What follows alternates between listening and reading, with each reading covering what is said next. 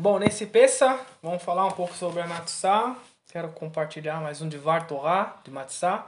O que é a Matzah, né? O que é a? A poesia diz assim no Yahatz, a união criada pelo repartir.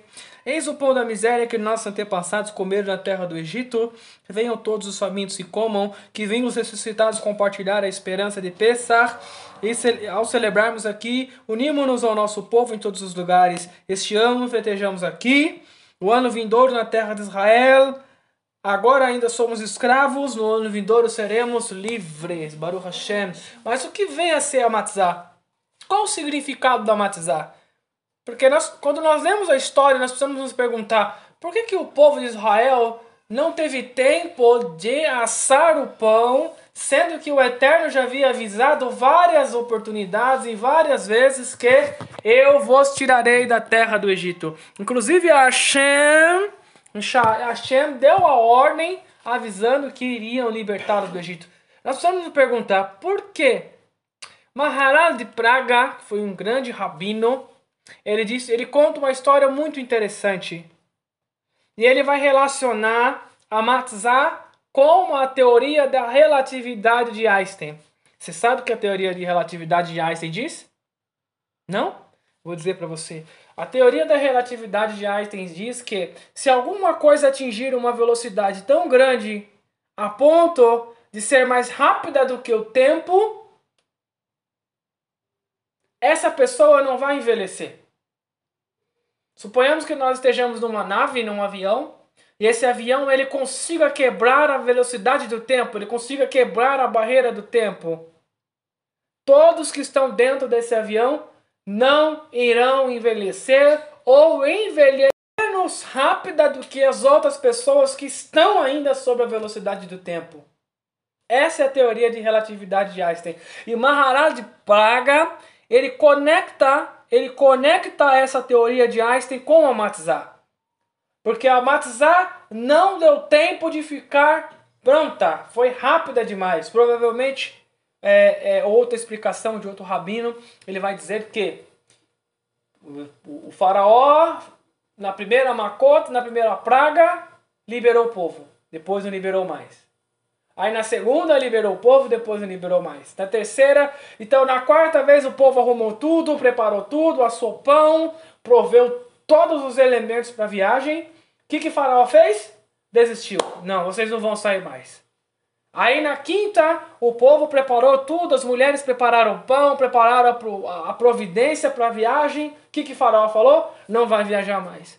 E assim na sexta, e assim na sétima, e assim na oitava, e assim na nona macoto, na nona praga, o povo, as mulheres prepararam todas as provisões para a viagem da libertação. E o que, que Faraó fez?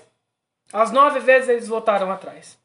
Na décima vez, o povo de Israel não preparou. Resolveu preparar em cima da hora. E a primeira lição que nós aprendemos dessa história é que nós precisamos estar sempre prontos para o dia que Hashem chamar o seu povo, para o dia que Hashem resolver libertar o seu povo. A qualquer momento o Mashiach, Yeshua, ele virá. E nós precisamos estar como? Sempre prontos. Nós não podemos deixar para preparar as, as coisas para a última hora. Como um bom peregrino, a nossa mala precisa estar sempre pronta com todas as provisões.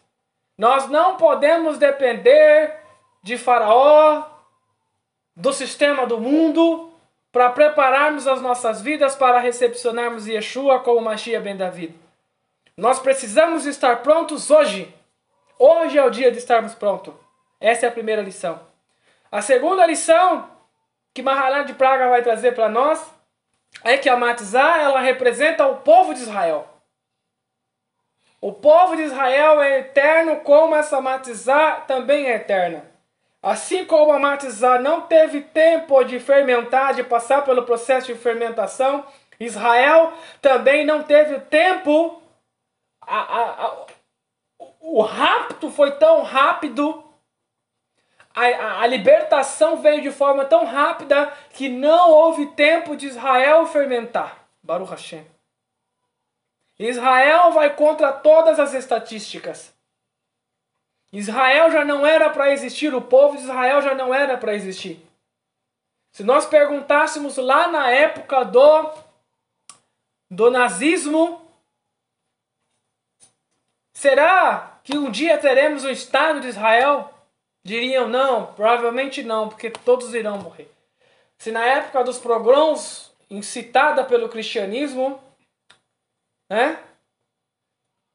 pela Inquisição, liderada pelo cristianismo, se perguntássemos naquela época para um Yehudi, você acha que haverá sinagogas judaicas em todo o mundo? Você acha que nós teríamos rabinos ensinando Torá no YouTube? Você acha que isso seria possível? Eles diriam não!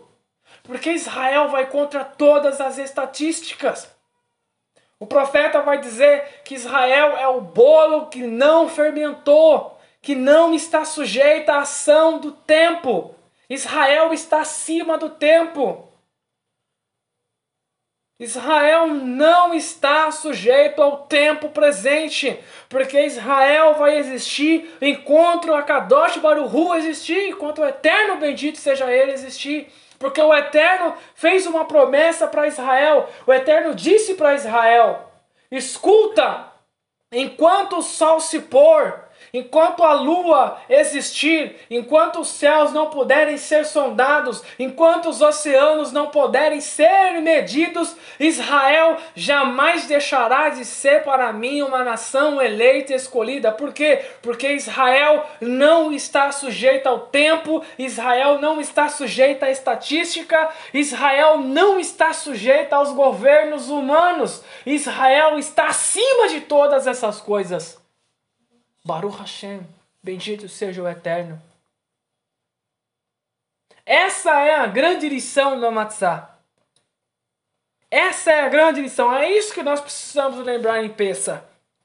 Eis o pão da miséria que nossos antepassados comeram na terra do Egito e hoje aqui, cinco mil anos depois, estamos relembrando essa mesma história. Por quê? Porque o tempo da nossa redenção está chegando, bendito seja Ele.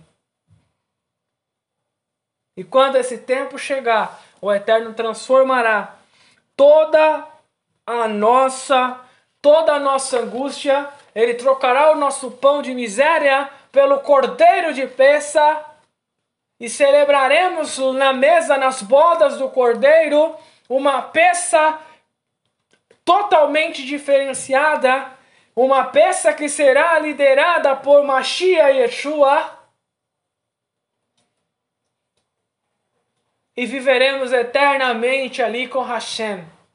Lá no Beit HaMikdash, novamente, em Jerusalém. Baruch Hashem.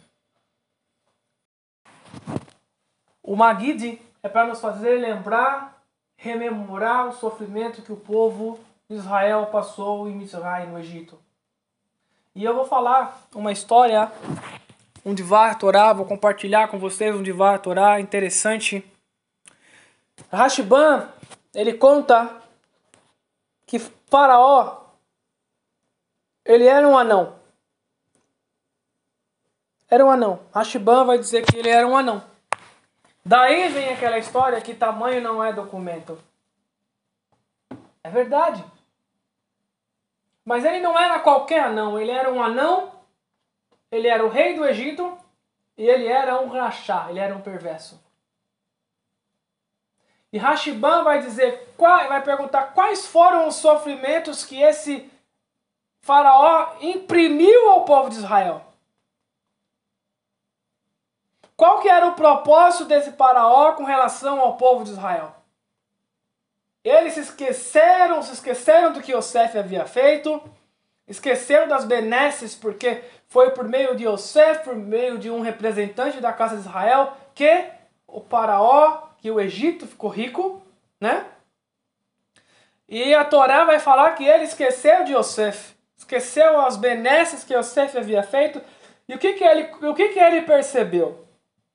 Ele percebeu que o povo de Israel não parava de crescer. E o Talmud vai dizer que as mulheres davam filhos, seis filhos de uma vez só. Eram sextuplos.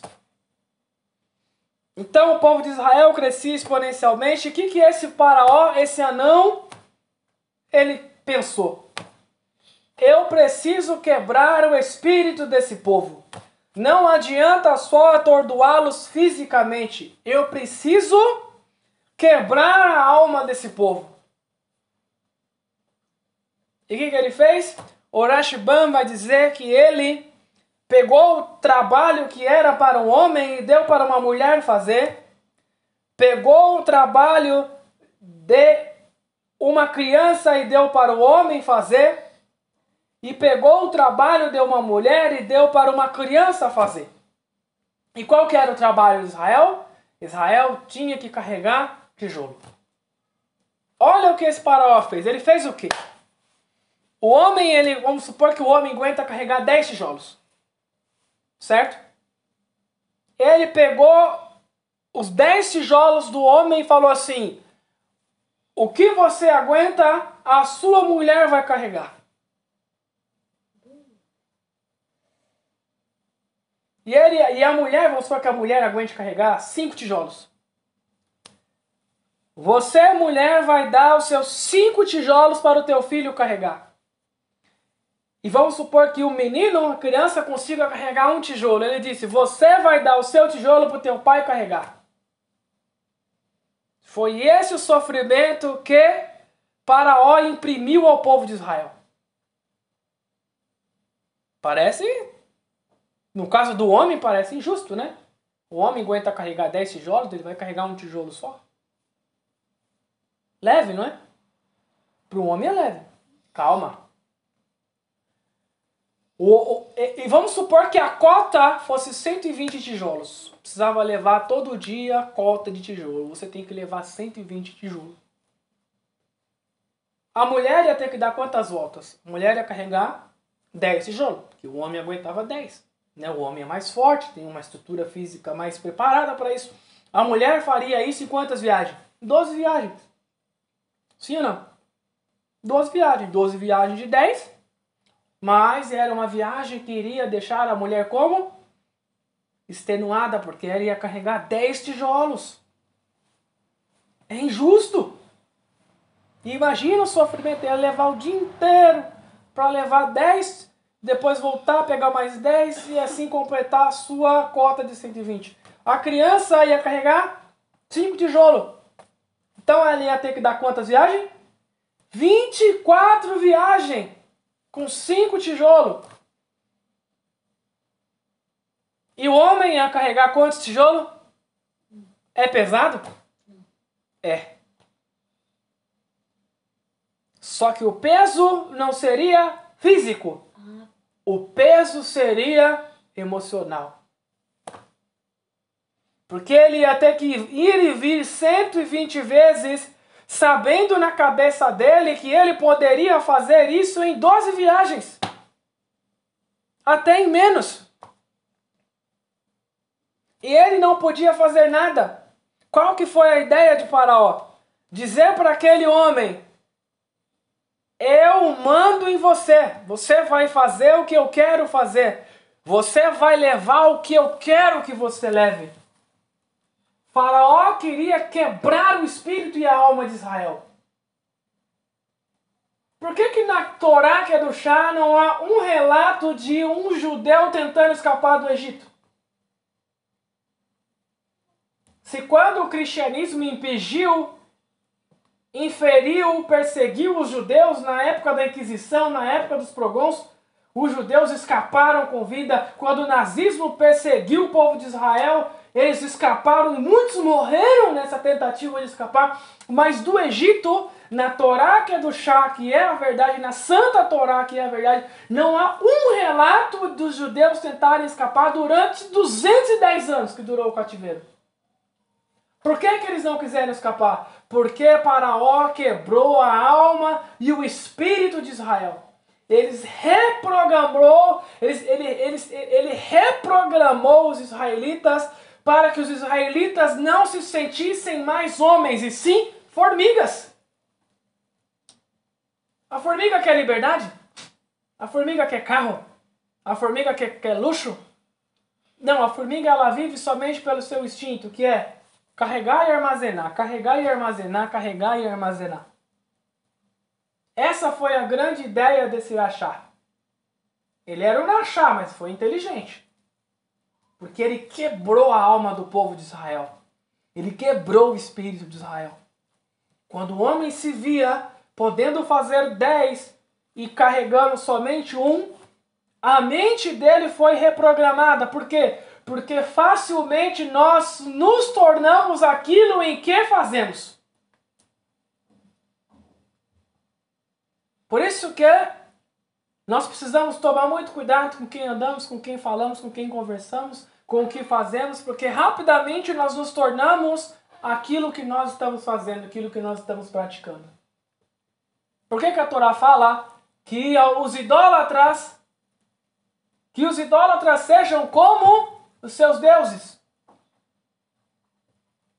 Que tem olhos, mas não veem, tem ouvidos não ouvem, tem nariz e não cheira, tem boca e não fala, tem mão e não apapa, tem pernas e não anda. O que, que era feito com os ídolos? Queimados, que seja feito com os idólatras, o que são feitos com seus ídolos. É isso que está no Terrilim. E como é que nós podemos relacionar com a nossa vida? Porque nós estávamos no Egito, estávamos dentro de Edom, e Edom nos ensinou a fazer as coisas do jeito deles, a pensar de forma deles. Nós podíamos crescer mais, nós podíamos evoluir mais, mas Edom incutiu na nossa cabeça uma teologia fraca, rota, nos levando a ser o que eles querem que nós sejamos. Não foi isso que Edom fez com nós? Edom não nos deixou pensar as escrituras como elas são. Mas espera aí, aqui na Torá tá para guardar Shabat, para guardar o sábado, mas Edom, o rei do Egito, o rei desse mundo, falou o que para nós? Não, isso foi abolido. Vai por aqui. Eu posso fazer mais, mas Edom, o rei, o Deus desse século, reprogramou a minha mente para que eu não fizesse nada. Eu posso carregar 10, mas o Deus desse século cegou o meu entendimento, cegou o entendimento dos incrédulos. Para quê? Para que eu não deixe, não porque eu não faça 10, para que eu faça somente 9. Entende a mensagem? Não, o, o mandamento está tá abolido. Você só pode praticar isso aqui. Eu posso 10, mas o que, que o Paraó, o Deus desse século, incutiu na nossa mente? Não, você só precisa de 9. E com isso ele reprogramou a nossa mente para nós não pensarmos mais como seres humanos, pensarmos como massa de manobra, como pessoas que foram manipuladas, como almas que foram que tiveram a sua liberdade cerrada. Por isso que nós antes de estarmos aqui sentados nessa mesa de peça, nós estávamos no Egito. Nós estávamos em Mitzrayim, que é o lugar de estreitamento. E para sentarmos aqui na mesa de peça, que, que nós precisamos fazer? Precisamos, precisamos ouvir a voz do Machia. O Machia, como Moshe chamou Israel e disse: Olha, o Elohim dos vossos pais apareceu para mim e me disse que vai tirar vocês daqui. O Machia Yeshua, não aquele que nós conhecemos outrora, que se intitula Deus, que sentou no lugar de Deus, o trono de Deus. Não aquele que aboliu a Torá, aboliu os mandamentos do Eterno. Não aquele que, que separou que separou o povo de Israel, que pegou o povo de Israel e colocou o povo de Israel fora da redenção com a teologia da dispensação. Não esse Mashiach. Esse Machia, esse Machia não é o Machia. Ele pode ser o anti-Machia, mas não é o Machia.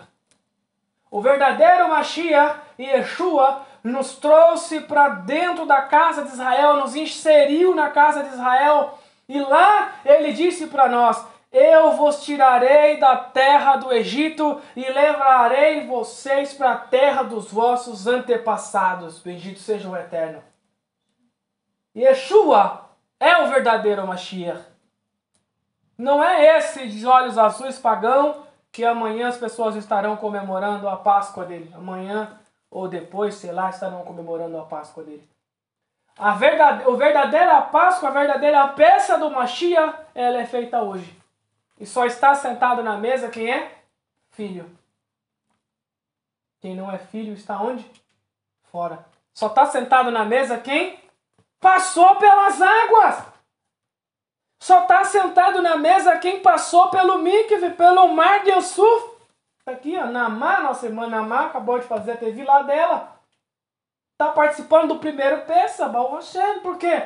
Porque ela ouviu a voz do Moshiach, do Mashiach Yeshua, que disse para ela: Namá, querida, eu quero te tirar do Egito e eu quero te levar junto comigo para a casa de Israel, Baal Hashem. Te levar, te introduzir no culto dos nossos pais, no serviço dos nossos pais. Você, Namã, vai nascer agora da água e do Espírito. Você não vai nascer dentro de um sistema preso que te oprime, que te, que te, que te torna um robô, que te diminui, que te reduz. Que não explora o teu potencial, pelo contrário, anula o teu potencial. Você pode 10, mas eles dizem, você só vai cumprir um, só dois. Não, mas eu posso carregar 10 tijolos, mas quem manda aqui sou eu, a autoridade sou eu. Então você só vai carregar dois. Ama, ama o teu Deus como a ti, ama o teu Deus e o teu próximo como a ti mesmo. Acabou. É só isso que você tem que fazer. Mitzray, Egito. Faraó, anão. E por que, que ele é um anão? Ele é um anão, mas nós vemos ele como gigante. Ele é um anão, não é isso que Hashiban fala? Hashiban diz ele é um anão. Mas a nossa mente está tão cauterizada que nós enxergamos ele como um gigante que tem autoridade, mas não tem. Quem tem autoridade é só o eterno. Então, para nós que estávamos presos nesse sistema, achávamos, não, não vamos tocar nos ungidos de Deus. Por quê? Porque a nossa mente estava cauterizada. Nós não entendemos que só o eterno é. Ponto final. E Yeshua é o Mashiach. Acabou, a Torá está válida. Ah, quando nós saímos, quando nossos olhos são abertos, quando nós nascemos da água do Espírito, nós olhamos para esse para o Deus desse século e olhamos e enxergamos ele como o quê?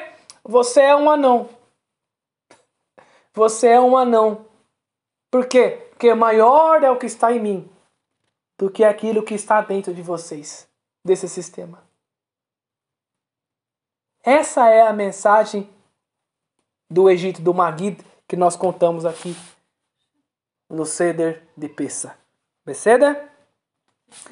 Baú Hashem. Baruch Hashem. Pensa, vamos falar sobre o Carpaz. O que é o Carpaz? Quando nós olhamos para o Carpaz, qual que é a memória que nós fazemos do Carpaz? O Carpaz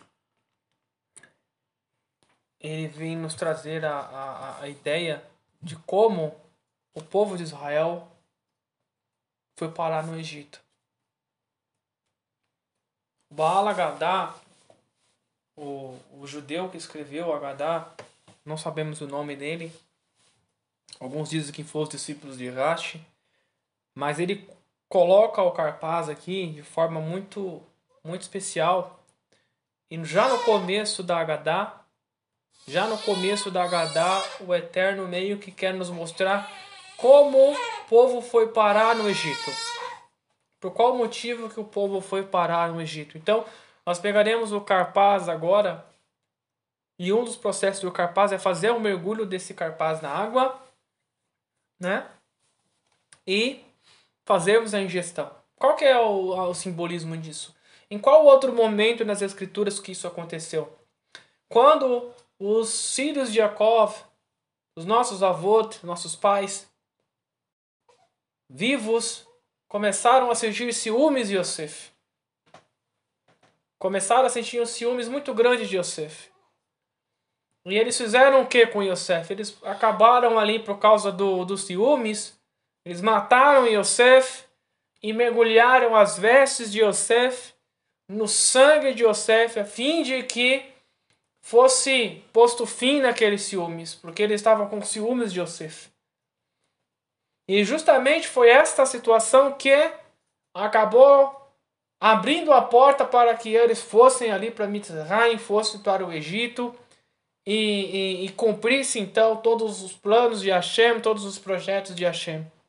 Então, qual que é a mensagem que nós podemos aprender do Carpaz com nesse peça, né? Podemos aprender a mensagem que foi justamente o ódio infundado é, é, é, é, a briga entre irmãos, a contenda entre irmãos, os ciúmes entre irmãos, os ciúmes por cavode, por honra, os ciúmes porque o irmão ali de repente tem uma coisa que nós não temos, tem algo que nós não temos, ou fazendo algo que nós ainda não podemos fazer. Foi justamente esses ciúmes que levou o povo de Israel para Mitzrayim, para o Egito. Essa é a grande é a grande, talvez, a grande lição que nós podemos extrair do Carpaz. É justamente essa lição. Que foi justamente esse ato de mergulhar, ato de mergulhar que nós vamos fazer hoje com o Carpaz, vai nos trazer, possa nos trazer na memória, como diz Ish Ben Hai, um rabino, dessa história de Yosef, e que nós possamos evitar o ódio, evitar a rixa, evitar o contrito, evitar de alguma forma ou de outra atrito com nossos irmãos. O ódio gratuito foi o que causou a destruição do templo do Beit HaMikdash, o segundo templo. E foi o ódio gratuito também, a forma gratuita pelo qual os nossos avós erraram, que levou, os levou ao Egito e levou eles a sofrerem o que eles sofreram no Egito. Que nós possamos refletir sobre isso. Não deixarmos. Porque para sentarmos numa mesa de peça e comermos na mesa de peça, eu preciso abrir mão muitas das vezes da minha, da minha vontade, do meu jeito, da, da maneira como eu quero as coisas. Para sentar na mesa com o irmão, para estudar a Torá, para fazer um lehai, às vezes eu preciso abrir mão de muita coisa para estar sentado na mesa com ele. Por quê? Porque a unidade, o desejo de estar unido precisa ser maior do que as nossas opiniões às vezes do que o nosso ciúmes, do que a nossa, a, o nosso desejo por honra, o nosso desejo por kavod. Essa é a ideia do carpaz. Quando mergulharmos o carpaz agora na água com sal e fazermos a ingestão desse carpaz, que nós possamos mentalizar isso. Que foi o ódio gratuito, que foi o fato de eu não, de eu não me dar bem com meu irmão. Se Hashem permitiu que, essa, que esse pequeno erro dos nossos avós fosse posto aí na Torá, imagina, porque bem diferente das religiões que cercam-nos, né? Eles fazem questão de esconder os erros dos seus líderes, fazem questão de, de, de não contar a história negativa dos seus líderes. A Torá Kedushá, a Santa Torá de Hashem, que é a verdade, vai, faz ao contrário, ela faz questão de mostrar para nós o erro dos nossos avós, para que nós possamos refletir e entender e ter os erros dos nossos avós, dos nossos pais como experiência, para que nós não venhamos incorrer nos mesmos erros dos nossos avós. Então, que ao mergulharmos esse carpaz e comermos esse carpaz, nós possamos absorver essa história maravilhosa e aprendermos a lição. Que o ódio, que a rixa, que o sentimento de disputa pode nos trazer momentos de grande sofrimento e de grande escravidão, sim, como aconteceu com nossos avós, ainda pode acontecer. Então vamos todos pegar o capaz. Isso.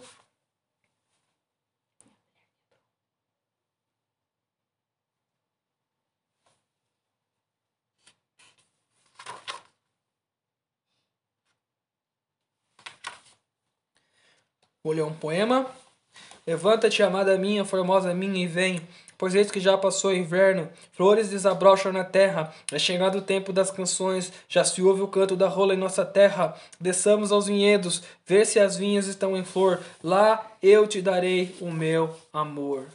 Vamos todos mergulhar o carpaz aqui.